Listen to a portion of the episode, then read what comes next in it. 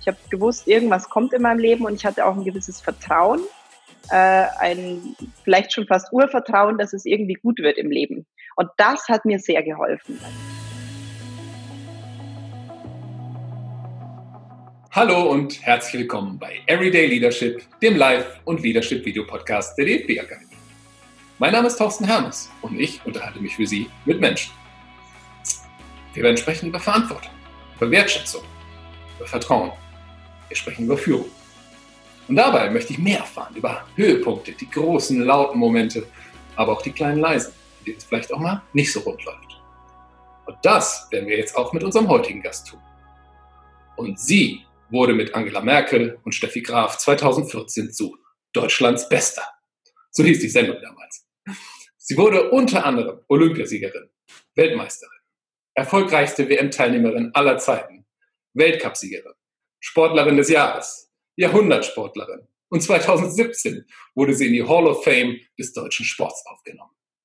Und falls Sie jetzt denken, dass dies aus einer Bambi-Lebenswerk-Laudatio stammt, weit gefehlt.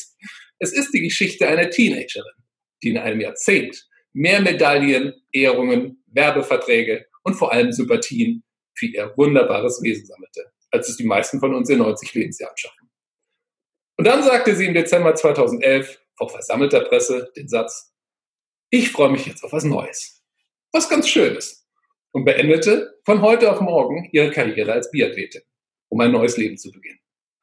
Und seit letztem Jahr wohnt sie mit ihrem Mann Josef und ihren beiden Kindern in einem Haus in den Bergen und genießt das Leben, für das sich die 24-Jährige damals entschieden hat. Und wie sie das führt, wie es sich anfühlt und was Führungskräfte aus ihren Erfahrungen lernen können, das schauen wir uns jetzt mal an und fragen Sie. Herzlich willkommen, Magdalena Neuner. Hallo, freue mich hier zu sein. Schön, dass Sie da sind. Frau Neuner, mein Haus, neues Haus, neues Glück. Wie ist, wie ist das Leben? Äh, momentan noch so ein bisschen zwischen Kisten und natürlich äh, mit all diesen Corona- ähm, Irrsinn und Wahnsinn momentan mit den Kindern, die dann ständig zu Hause sind, ein bisschen anders als sonst, aber auch ähm, total schön. Also ich genieße die Zeit im Moment und versuche nur das Positive daraus äh, zu schöpfen. Und für unseren Umzug war die Zeit jetzt ganz positiv, weil ich mich wirklich zu 100 Prozent darauf konzentrieren konnte. Also mir geht's gut und ich genieße auch die Zeit, auch diese ungewöhnlichen Zeiten und das neue Leben, das Sie damals so frei gewählt haben? Es ist ja schon mittlerweile, äh, ich muss überlegen, acht Jahre alt, dieses neue Leben. Also von daher, ähm, ich, ich weiß noch, wie es war damals als Sportlerin. Ich weiß es genau, wie es sich, äh, wie es sich angefühlt hat, aber ich äh, bin auch schon ganz weg, weit weg. Also meine Kinder sind sechs und äh, dreieinhalb. Also ich bin wirklich äh, Mama und auch Hausfrau und auch Geschäftsfrau. Ähm, leider viel zu wenig Sportlerin im Moment. Also ich würde gerne ein bisschen mehr Sport treiben. Aber ähm, ich würde sagen, mein Leben hat sich sehr verändert und trotzdem ähm, beide Leben, ich sage manchmal, es ist wie so zwei verschiedene Leben, waren ähm, bisher einfach super. Ja. Wie finden Sie eigentlich Harpe Kerkeling? den finde ich total klasse. Also ich bin ein riesen H.P. Kerkeling-Fan, ähm, habe seine Bücher gelesen und habe auch äh, seinen Kinofilm gesehen, erst vor kurzem äh, im Fernsehen und äh, mag ihn total. Also er hat so einen schönen Humor und äh, ich habe einen Kumpel, der ist so äh, ganz ähnlich wie er und ähm, also ich äh, ich mag das so dieses äh, dieses diese Art von Witz, den er hat. Ja. Sie denken sich äh, natürlich, das wird einen Grund haben, dass ich das frage und das hat's auch. Er war ja auch bei uns zu Gast und ich meine da in der Vorbereitung einige Parallelen erkannt zu haben. Deutschland okay. liebt Sie beide und Sie haben beide trotz mhm. einer laufenden Karriere eine selbstbewusste Entscheidung für ein anderes Leben getroffen. Der Unterschied vielleicht, bei ihm hat diese Entscheidung 50 Jahre gereift, bei Ihnen 24. Erzählen Sie doch mal, wie kamen Sie damals zu Ihrer Entscheidung und woher nahmen Sie damals und auch heute Kraft, diese Entscheidung auch durchzuhalten? Ähm, ich habe das damals gar nicht so empfunden, dass ich da so eine außergewöhnliche Entscheidung getroffen habe. Also das haben alle drumherum und äh, auch meine Familie und äh, auch die Trainer, also wirklich alle so empfunden, äh, nach dem Motto, das kannst du doch nicht machen, das kannst du doch nicht bringen. Für mich war es eher so, dass ich äh, ähm, ganz genau gespürt habe, dass es richtig ist, diese Entscheidung zu treffen. Und diese Entscheidung ist ja nicht von heute auf morgen gefällt worden. Also bei mir war das auch nicht so, dass ich morgens aufgestanden bin und gesagt habe, so, ich ändere jetzt mein Leben um äh, 180 Grad, sondern ich, ähm, es war ein Prozess von zwei Jahren, muss man schon so sagen. Ich habe die Olympischen Spiele 2010 ähm, erfolgreich absolviert, ähm, habe mir da einen großen Lebenstraum erfüllt und äh, danach bin ich nach Hause gekommen und habe gemerkt, jetzt hat sich irgendwas verändert. Also irgendwas an meiner Zielsetzung als Sportlerin ist anders geworden. Und ähm, darüber habe ich sehr lange nachgedacht und habe auch ähm, sehr intensiv mit meinem Mentaltrainer darüber gesprochen, mit meiner Familie, mit meinem Trainer. Und äh, es hat sich so langsam dieses Gefühl eben manifestiert, jetzt kommt vielleicht doch neuer Lebensabschnitt für mich. Ich habe äh, von Kindheit an immer davon geträumt, geträumt Olympiasiegerin zu werden. Und ähm, mir ist da danach so ein bisschen die, mir sind so ein bisschen die Ziele irgendwie weggebrochen. Jan Frodeno, der Triathlet, ähm, war kürzlich ja auch bei uns zu Gast und er hat erzählt, mhm. dass er auch nach Olympia so eine Phase hatte, die schwierig für ihn war. Und dann mhm. hätte ihm sein bester Freund damals die komplette Rocky-Filmstaffel geschenkt. Und daraus wäre dann neue Motivation für ihn entstanden, um zum Ironman zu kommen. Jetzt ist es bei Entscheidungen ja doch so, dass sie nicht alle gut finden. Wie haben Sie dann damals gesagt, trotzdem, ich möchte das so und ich ziehe das jetzt durch? ähm, weil ich wusste, also ich habe schon vorher gelernt, wie wichtig es ist, auf sein Bauchgefühl zu hören. Und ähm, ich bin schon auch ein verkopfter Mensch manchmal und mache mir sehr viele Gedanken, aber ich bin ein Mensch, der immer die das Gefühl, dem Gefühl Vorrang gibt. Also ich weiß, dass es richtiger ist, wenn man sich auf sein Bauchgefühl verlässt, als ähm, nur hier oben zu entscheiden. Ich glaube, es muss eine gute Kombination sein. Ähm, man darf auch nicht fahrlässig sein oder ähm, ich meine, viele haben auch gesagt, spinnst du? Das ist ja auch wirtschaftlich äh, völlig bescheuert, jetzt mit 24 zu sagen, ich schmeiße jetzt hin. Was ist denn danach? Und äh, ich habe mit meinem Mentaltrainer wirklich da zwei Jahre daran gearbeitet. Wir haben ähm, wir haben erarbeitet, was kommt danach, was sind meine neuen Ziele, was kann ich denn sonst noch? Also wo liegen auch noch meine Talente? Ich meine, man hat ja meist als Mensch nicht nur ein Talent. Man kann vielleicht mehr, wenn man sich zutraut und wenn man äh, in sich hineinspürt und wenn man auch die Lust hat und neugierig ist und auch Lust hat, Neues auszuprobieren. Und ähm, all das habe ich ähm, gehabt. Ich habe gewusst, irgendwas kommt in meinem Leben und ich hatte auch ein gewisses Vertrauen, äh, ein vielleicht schon fast Urvertrauen, dass es irgendwie gut wird im Leben.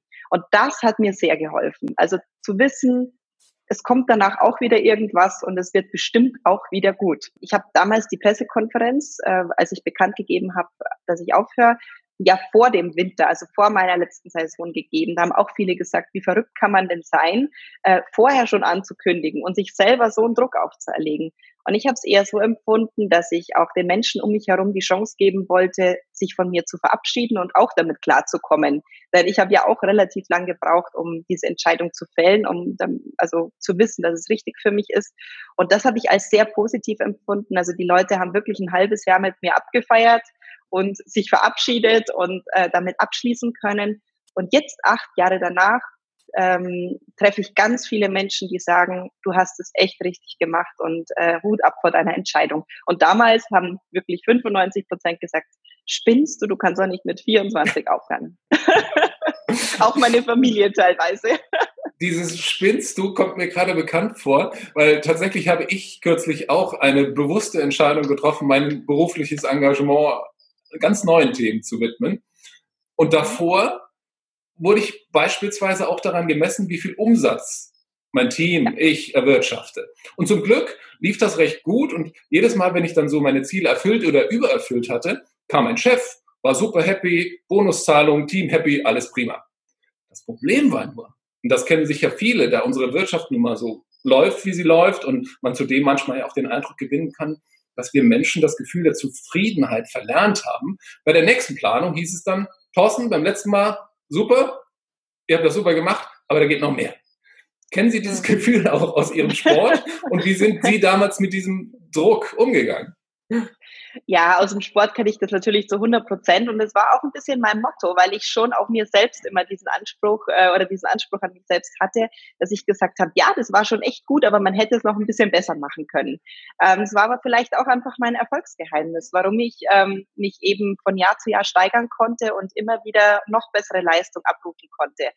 Ähm, ich glaube, man muss einfach nur wissen, wann das angesagt ist und wann es nicht angesagt ist. Und für mich war es im Sport zu 100.000 Prozent angesagt und richtig zu sagen, ich muss mich steigern, ich möchte immer besser werden.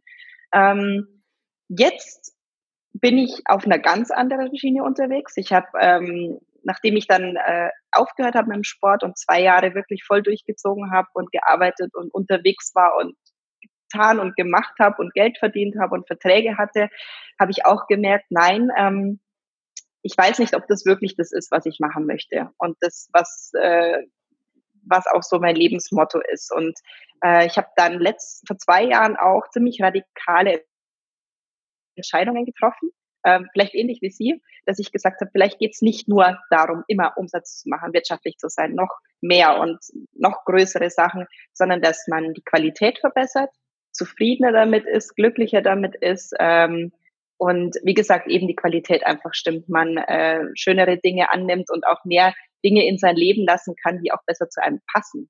Und da habe ich mich ähm, vor zwei Jahren wirklich ziemlich frei gemacht von vielen Dingen und das war für mich ein schwerer Prozess, aber auch ein sehr, sehr richtiger Prozess. Also gerade was auch meine Familie angeht. Ich habe ja eben auch zwei kleine Kinder und ähm, bin ja auch Mama geworden, um für meine Kinder da zu sein. Und äh, ich bin schon Mama, die auch gerne arbeitet und die auch unheimlich äh, gerne auch unterwegs ist und nicht immer nur zu Hause sein möchte, aber ähm, es muss sich irgendwie die Waage halten. Und ähm, da habe ich eben für mich auch nochmal eine Entscheidung getroffen, die für viele auch nicht so nachvollziehbar war. Sie haben mal einen, wie ich finde, wunderbaren Satz gesagt und der ging so, ich, ich habe an meiner Dankbarkeit gearbeitet. Erzählen Sie uns doch mal wie. ähm, also ich habe in einem Interview das gesagt und da hat der äh, Interviewpartner gesagt, hey, das habe ich jetzt auch noch nie gehört.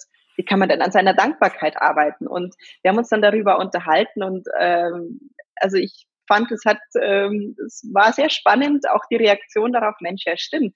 Äh, Dankbarkeit ist nicht selbstverständliches. Und zwar habe ich das damals gemerkt, ähm, da war ich relativ frisch im Weltcup unterwegs, habe schon viel gewonnen und dann hatte ich so eine kleine Phase 2009, wo es nicht so richtig lief. Und ich habe das mit meinem Mentaltrainer dann äh, besprochen und habe gesagt, ich verstehe es gar nicht, habe ja viel trainiert und es ist ja eigentlich nichts anders.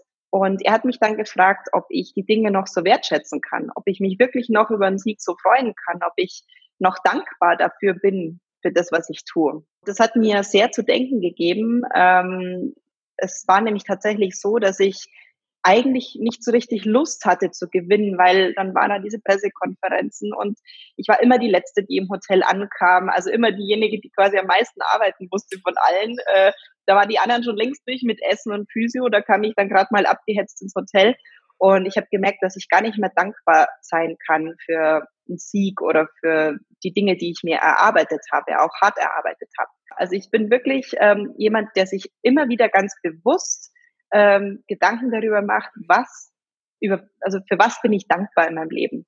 Und man kann sich gar nicht vorstellen, wie glücklich das macht, füllend es ist, wirklich Dankbarkeit bewusst zu leben. Also es darf wirklich jeder mal ausprobieren. Ähm, da werden manche De Dinge ganz klein, manche Probleme ganz klein, wenn man sich darüber Gedanken macht, für was man auch wirklich dankbar sein kann. Das haben Sie toll gesagt. Jetzt, ich versuche das jetzt mal so ein bisschen in die, in die Businesswelt zu übersetzen. Der wunderbare Mirko Dismar, Innovationschef bei der DFB-Akademie. Wir haben auch häufig Tage, wo man so von einer Videokonferenz oder einem Termin in den nächsten hechtet.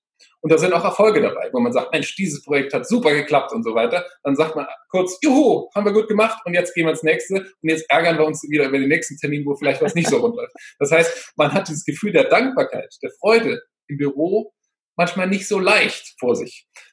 Geben Sie uns mal einen Tipp. Wie, wie kann man das machen, dass man das auch mal genießen kann, was man da so täglich im Büro macht?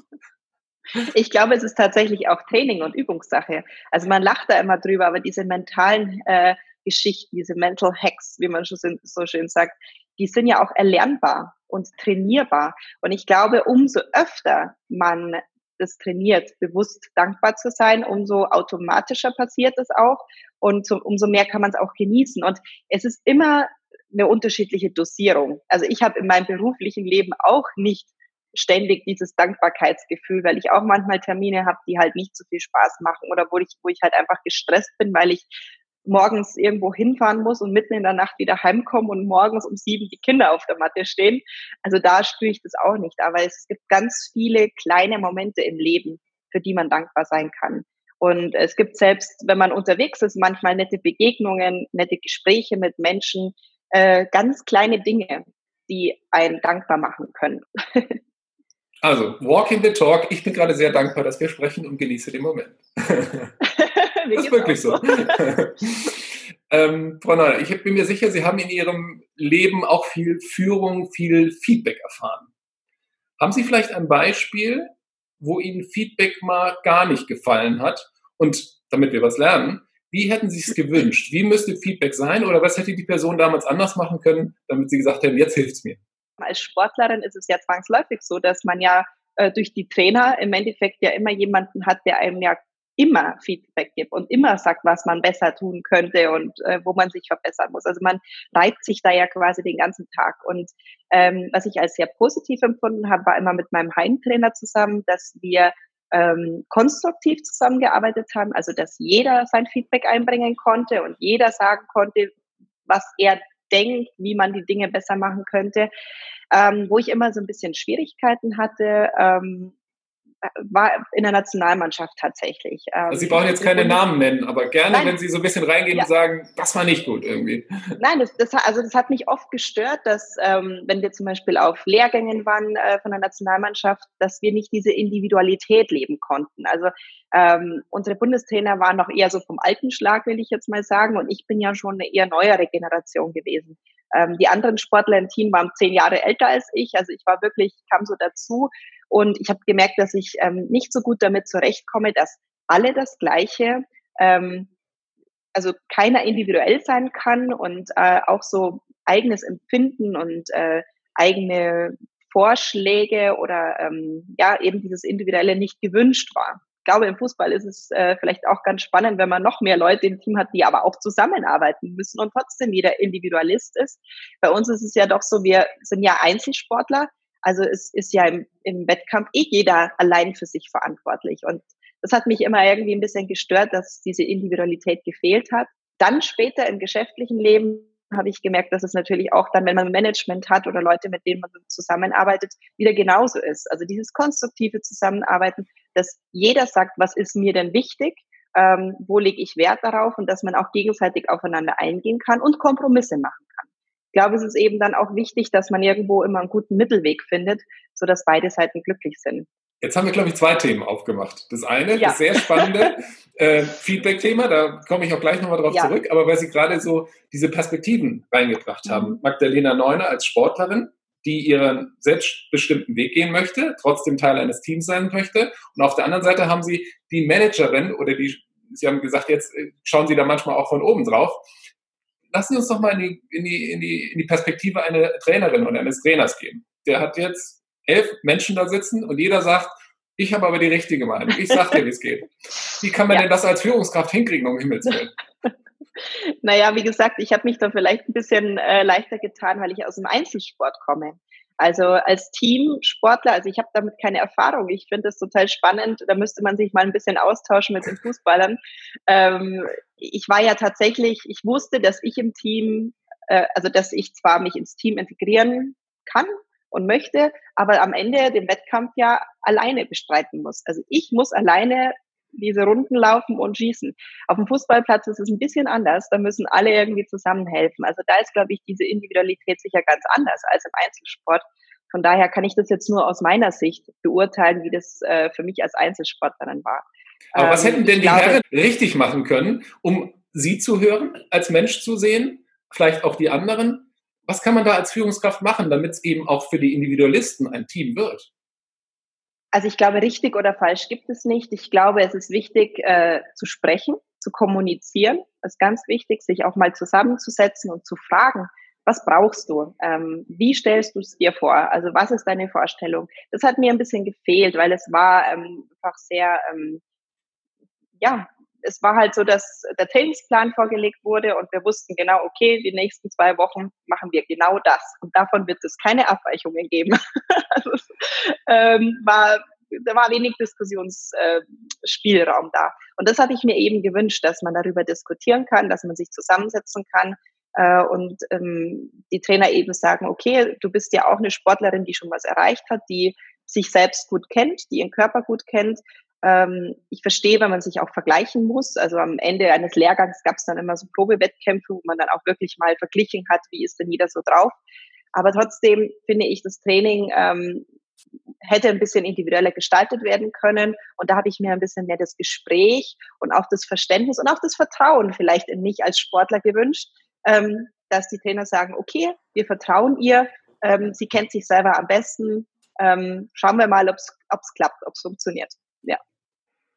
Jetzt versuche ich mal die Brücke nochmal zu dem anderen Thema zu schlagen. Jetzt sagt der oder die Chefin, ja, liebe Lena, das ist eine sehr gute Idee. Thanks for sharing, but no. Weil ich bin Boss ja. und ich muss es entscheiden. Ich sehe es anders. Wir gehen ja. nicht den Weg, den du vorgeschlagen hast. Wie geht man dann mit der Situation um? Und nochmal, was würdest du erwarten, wie in dem Moment gutes Feedback aussieht? Ähm, also für mich muss es schon irgendwie begründet auch sein. Also ich finde es eben wichtig zu sprechen, darüber zu sprechen. Ähm, also ich mag nicht so gern voll vor, vor vollendete Tatsachen gestellt werden oder dass mir jemand sagt, es ist halt einfach so. Also ich mag halt gern darüber sprechen. Ich möchte gerne Gründe dafür erfahren. Ähm, und dann, wie gesagt, muss man immer auch kompromissbereit sein. Also auch als Sportler und auch als Einzelsportler oder auch als Angestellter muss man eben auch Kompromisse machen. Und ich muss einfach auch mal ähm, die Dinge ähm, so tun, wie sie mein Chef äh, mir aufträgt, auch wenn ich vielleicht selbst eine andere Meinung habe. Trotzdem muss man aber auch vielleicht das Vertrauen in den Trainer haben, dass der auch schon ganz viele Jahre äh, eben Erfahrung hat. Und äh, genauso ein Chef, ich meine, der hätte diese Position nicht, wenn er nicht schon gewisse Erfahrungen gemacht hätte. Und eben diese Lernfähigkeit auch zu haben und auch ähm, diese äh, Kritikfähigkeit zu haben, ist ein ganz, eine ganz wichtige Eigenschaft bei aller Individualität und äh, bei all dem, dass man sich selbst vielleicht äh, anders einschätzt. Ich glaube, es ist eben ein Miteinander. Also ich nehme mit, miteinander ja. sprechen, Transparenz, ja. Respekt vor der Meinung des anderen. Ja. Das heißt nicht nur, ich sehe es nicht so wie du, sondern auch wirklich den Perspektivwechsel wagen und verstehen versuchen. Ja. Genau. Auch mal von außen drauf zu gucken, durch die Augen des anderen zu gucken. Also das klingt ein bisschen verrückt, aber sich vielleicht wirklich mal auf die Stelle des anderen zu stellen, ähm, habe ich ganz, ganz, ganz oft die letzten Jahre gemacht, weil es ja auch immer in Entscheidungsfindungen ganz wichtig ist oder wenn man Konflikte mit anderen Menschen hat, sich äh, mal auf den Platz des anderen zu setzen und aus seinen Augen zu sehen und zu beurteilen. Und das finde ich sehr, sehr hilfreich, egal in welcher Lebenssituation, egal ob es privat ist oder im beruflichen oder im sportlichen, das hat mir sehr geholfen, immer. Sie haben eben gesagt, und den Kompromiss finden.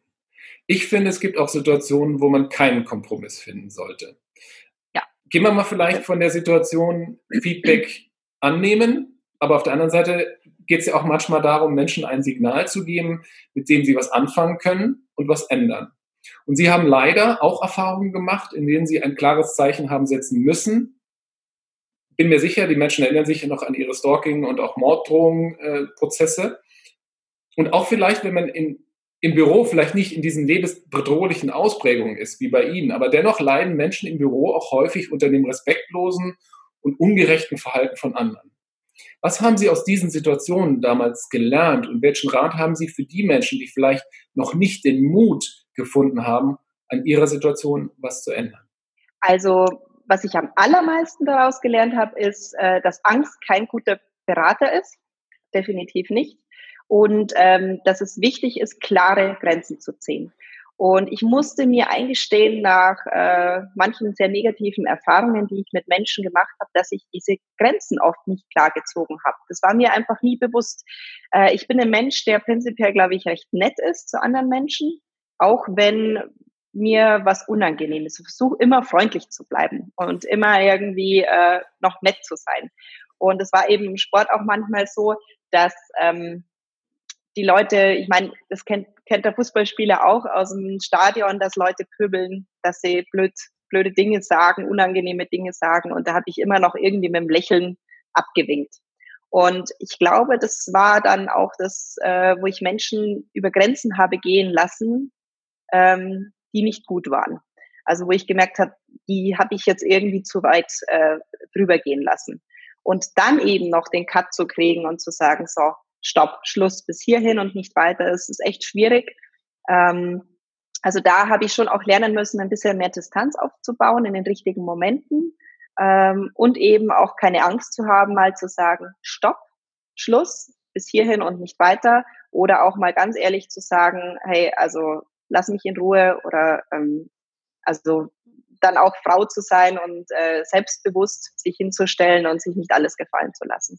Und da muss man halt auch damit klarkommen, dass Menschen eben schimpfen, böse Dinge sagen, aggressiv werden. Ähm, das ist leider in unserer Gesellschaft ja mittlerweile schon Alltag geworden. Ja.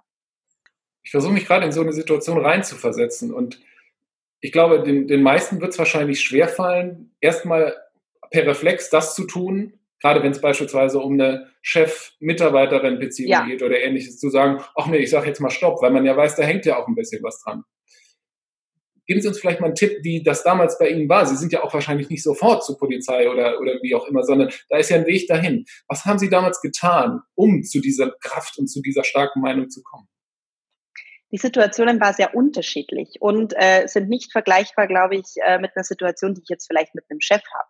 Ich meine, es waren Menschen, die ich überhaupt gar nicht gekannt habe, also die ich auch persönlich noch nie gesehen habe, teilweise, äh, die aber dann einfach sehr übergriffig waren und ähm, wie gesagt, die Situationen waren sehr unterschiedlich, aus sehr unterschiedlichen Beweggründen. Und äh, damals, ähm, beim ersten Mal war ich noch sehr, sehr jung und da hatte ich einfach nur Angst die ganze Zeit und habe mich gefürchtet. Ähm, später habe ich dann gelernt, dass ich dem Ganzen nur ähm, Stopp, äh, ein Stoppschild vorhalten kann, wenn ich wirklich Initiative ergreife und selber sage, so, stopp. Und ähm, natürlich war auch die Polizei involviert und auch ähm, Gericht und es gab einstweilige Verfügungen und alles Mögliche. Aber aufgehört hat es wirklich erst damit, dass ich selbst selbstbewusst hingegangen bin und gesagt habe, so, stopp. Also derjenige auch gespürt hat, mit mir nicht. Wo wir gerade bei Tipps sind. Als Biathletin haben Sie sich ja während oder auch nach Ihrer Karriere viel mit Fokussierung und Konzentration beschäftigt. Wenn mal wieder die Hütte brennt, im virtuellen oder im realen Büro, haben Sie vielleicht einen Tipp oder einen Lifehack, wie man das äh, Neudeutsch ja mittlerweile nennt, wie man das Arbeitsleben vielleicht in deren Hinblick etwas leichter gestalten kann? Also ich habe da so eine Übung, die hilft mir sehr, ähm, wirklich mich zu entspannen, durchzuatmen und dann alle meine Seelenteilchen, die ich den ganzen Tag so verteilt habe. Also ich finde, das kann man sich ja gut vorstellen. Man ist morgens im Gespräch da und telefoniert da und ist bei diesen ist bei verschiedenen Terminen und überall lässt man so ein bisschen was von sich, oder? Also ich finde, das kann man sich ja gut vorstellen. Und dass man sich vorstellt, diese Teilchen, die man da überall verteilt hat, zu sich zurückzuholen, diese Energie wieder zurückzuholen. Und das ist für mich eine totale Tankstelle. Natürlich passiert alles hier oben im Kopf, aber es hilft einfach zu spüren, wo habe ich denn Energie vielleicht verschwendet, die ich jetzt bräuchte, wo kann ich mir die wieder herholen. Und ich stelle mir vor, dass diese Teilchen verschiedene Farben haben, Farben, die mir gut tun, Bilder, die mir gut tun, also aus der Natur, ähm, einen schönen Wasserfall, einen schönen See, einen schönen Berg oder eine schöne Wiese, diese positiven Bilder in mir aufzusaugen. Und das ist für mich wie so eine Energietankstelle. Also mein Mann würde jetzt die Augen verdrehen und sagen, um Gottes Willen, dieses spirituelle Zeugs schon wieder. Aber ich kann nur sagen, dass mir das sehr hilft. Und ich glaube, da muss jeder so ein bisschen seine eigenen Bilder finden, seine eigenen Übungen, die einem helfen. Aber man kann es ja mal ausprobieren. Also vielleicht gibt es den einen oder anderen, der sagt, Mensch, diese Übung, die kann ich irgendwie nachvollziehen und die hilft mir sehr. Und gerade wenn man eben mit vielen Menschen unterwegs ist und mit vielen Menschen zu tun hat, ähm, gibt man auch viel von sich, viel Energie. Und es ist gut, sich diese Energie am Ende des Tages wieder zurückzuholen. Ja. Direktorin ihrer Schule hat mal über sie gesagt, habe ich zumindest so mhm. gelesen, dass sie damals schon, also die kleine Magdalene, eine hohe soziale Kompetenz und Empathie hatte. Beides Dinge, die auch für eine Führungskraft ganz gut sind. Sagen Sie uns doch mal, welchen Online-Kurs dazu haben Sie denn mal besucht oder wer hat Ihnen das beigebracht oder vorgemacht? ich glaube, dass meine Eltern schon immer eine große Vorbildfunktion für mich ähm, dargestellt haben, weil wenn das meine Lehrerin sagt, muss es ja irgendwo aus dem Elternhaus kommen, denke ich jetzt mal, weil ich äh, bis dahin wenig Berührung hatte mit irgendwelchen Coaches oder Online-Kursen, Hörspielen in diese Richtung, habe mich eher weniger damit beschäftigt. Ich glaube, dass schon jeder Mensch irgendwie auch so ein bisschen ist, wie er ist, äh, mit gewissen Eigenschaften ausgestattet ist Wobei ich glaube, dass jeder von uns empathisch sein kann und jeder von uns ähm, eine gewisse soziale Ader hat. Aber man muss äh, es auch wollen und ähm, ja, es auch in sich vielleicht entdecken. Und mir hat es vielleicht auch immer Spaß gemacht, empathisch zu sein. Also ich kann mich schon noch erinnern, dass ich immer auch ein offenes Ohr hatte für andere, für meine Freunde oder es ist auch immer noch so. Also ich glaube schon, dass bei mir jeder anrufen kann, wenn er irgendwas hat. Ich muss aber dafür auch wieder aufpassen, dass ich nicht zu viel von mir gebe. Also das ist eben genau das, was ich vorhin mit meiner Übung beschrieben habe. Wichtig das ist, eben diese Energie auch wieder aufzutanken. Und das habe ich viele Jahre nicht gewusst oder nicht ähm, ja, vielleicht nicht gemacht und habe ich sehr viel Energie auch hergegeben immer. Also ich glaube, Menschen, die empathisch sind, ähm, die gerne sozial eingestellt sind und sich auch, auch gerne was von sich geben, müssen darauf achten, auch immer wieder Energie aufzutanken oder auch mal Menschen anzurufen. Also ich habe mich zum Beispiel immer schwer getan, auch mal andere zu fragen nach, nach einem Tipp oder nach einem Rat oder äh, nach Hilfe zu fragen. Das ist für mich immer noch äh, ein ganz schwieriges Thema, Hilfe anzunehmen. Und äh, so ist halt jeder auch, glaube ich, mit gewissen Eigenschaften ausgestattet. Und äh, ich glaube, wie gesagt, wenn ich so an meine Mama denke, die ist ganz ähnlich gestrickt wie ich, ist auch eine, die äh, immer für alle da ist und äh, die äh, ganz viel leistet in ihrem Leben und die vier Kinder großgezogen hat, die nie gejammert hat, äh, die aber auch nie Hilfe annimmt, die aber, glaube ich, auch manchmal sehr damit zu kämpfen hatte. Und da ähm, bin ich, glaube ich, jetzt schon so, dass ich auch weiß, wie wichtig es ist, auch immer mal wieder zu sagen, ich muss mir auch äh, gewissen, eine gewisse Pause ab und zu gönnen und auch selbst mal Menschen anrufen, die mir helfen können. Ja. Und das nicht nur in Corona-Zeiten, liebe Zuschauerinnen, liebe Nein, Zuschauer. Aber gerade da. Überhaupt. Ja. Gerade dann, ja.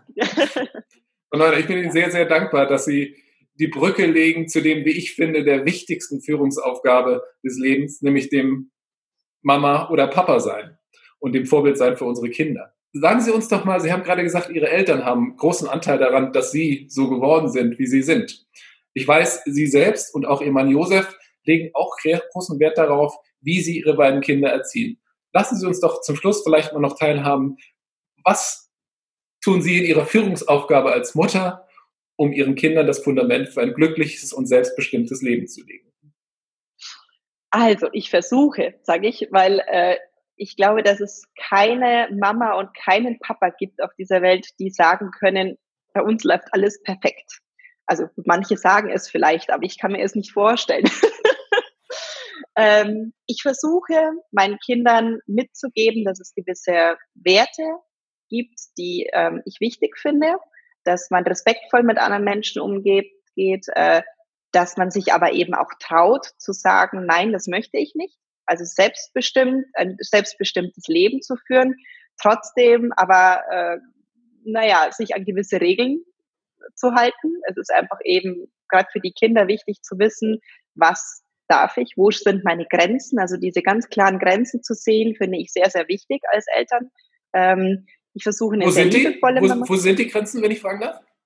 Also für mich geht es gar nicht, wenn mein Kind irgendwie zu mir kommt und mit mir auf mein Schienbein haut und sagt, du blöde Mama, du kannst mich mal. also passiert ist heute früh, glaube ich, passiert. Ähm, also da sind für mich dann schon so die Grenzen, wo ich sage, also Moment einmal, ähm, hier bin immer noch ich der Chef und äh, so gehen wir miteinander nicht um. Also ich erkläre den Kindern, dass man, dass ich es nicht möchte, dass wir so miteinander umgehen. Ähm, ich erkläre den Kindern dann, wie ich es stattdessen mir vorstelle. Also ich finde, es ist auch wichtig, den Kindern klar zu sagen, was die bessere Lösung vielleicht wäre oder auch einfach darüber zu sprechen. Also ich finde es zum Beispiel total spannend, weil ich mit meiner Tochter, die wird jetzt sechs, kann man echt schon richtig gut über solche Dinge sprechen. Also die fragt mich dann auch, Mama, warum ist es so? Oder wie, wie würdest du das machen? Also das finde ich zum Beispiel eine ganz spannende Aufgabe. Äh, der Kleine braucht halt noch ein bisschen mehr Führung, der ist drei, der versucht im Moment ganz klar seine Grenzen auszutesten. Und da haben wir als Eltern, glaube ich, einfach die Aufgabe, liebevoll, liebevolle Begleiter zu sein, die Kinder schon auch ein Stück weit äh, selbst die Grenzen austesten zu lassen. Also wenn ich jetzt zum fünften Mal sage, er soll nicht über die Steinmauer balancieren, weil er vielleicht runterfallen könnte, ist es vielleicht auch wichtig, diese Erfahrung dem Kind selbst mal äh, zu überlassen, ob es wehtun könnte. Man muss aber immer abschätzen, ob die Gefahr zu groß ist. Aber ähm, wie gesagt, ich glaube, es ist auch wichtig, die Kinder selbst äh, ein Stück weit austesten zu lassen, ihnen auf die Nase fallen zu lassen und wieder aufstehen. Ne? Richtig. Das ist ja als Sportler auch so. Da fällt man ja auch ganz oft auf die Nase und da lernt man immer wieder daraus. Also ich habe gerade aus den Niederlagen am meisten gelernt und ich glaube, für Kinder ist es auch so. Und trotzdem eben ist es mir wichtig, liebevoller Begleiter zu sein, äh, meinen Kindern immer mit Rat und Tat zur Seite zu stehen, sie in ein selbstbestimmtes Leben gehen zu lassen und was ich mir sehr wünsche, weil ich das selber erfahren durfte als Kind, dass ähm, meine Kinder ihr eigenes Talent entdecken können. Also was kann ich denn besonders gut und äh, worin bin ich besonders gut? Was sind meine Stärken? Also die Kinder wirklich äh, ja darin zu unterstützen, zu spüren, was kann ich denn gut. Ich werde ganz oft gefragt, ob meine Kinder Sportler werden sollen. Und da sage ich immer, ich, ich weiß es nicht. Also wenn meine Kinder selbst entscheiden, sie möchten Profisportler werden, dann würde ich das zu 100 Prozent unterstützen. Wenn aber mein Kind sagt, äh, Mensch, ich liebe es zu singen, Klavier zu spielen oder zu malen oder sonst was zu tun, werde ich das zu 100 Prozent unterstützen. Ich finde es einfach toll, wenn ein Mensch in seinem Leben herausfindet, was er besonders gut kann. Das wünsche ich mir für meine Kinder. Und Sie und Ihr Mann unterstützen dabei. Wie schön. ja. Welche perfekte Brücke für unsere letzte Frage und die stellen wir jedem Gast. Und die geht so. Ja. Everyday Leadership. Das bedeutet für mich? Ein selbstbestimmtes Leben zu führen, eigenverantwortlich zu sein, auch für sein Leben, ähm, ja, und auch für andere da zu sein. Ähm, das ist für mich ganz wichtig, gewisse Werte äh, im Leben zu haben. Äh, dafür stehe ich, glaube ich, auch sehr. Und ähm, wie gesagt, ich finde es sehr wichtig, selbstbestimmt durchs Leben zu gehen. Und das lassen wir genau so stehen. Wie hat mein alter Chef immer gesagt, Repetition doesn't spoil the prayer. Das heißt, Dinge, die stimmen, kann man nochmal sagen. Ich bin sehr dankbar für dieses Gespräch. Vielen Dank, Magdalena Neuner. Vielen Dank. Ich bin auch sehr dankbar. Also haben wir die Brücke wieder geschlossen. Es war wirklich total interessant und ich freue mich, ein Teil davon zu sein. Lassen Sie mich sagen, an alle Eltern, die uns heute zugeschaut haben, lieben Dank für Ihre Zeit. Und jetzt sage ich wie früher Peter Lustig, Feierabend, abschalten, Computer aus, Kiste aus. Lassen Sie es doch jetzt mal was mit unseren Kindern machen, oder? Genau. Sagen Sie liebe Grüße und haben Sie einen schönen Tag. Sag ich auch Bis so, bald. danke. Tschüss. Tschüss. Ciao.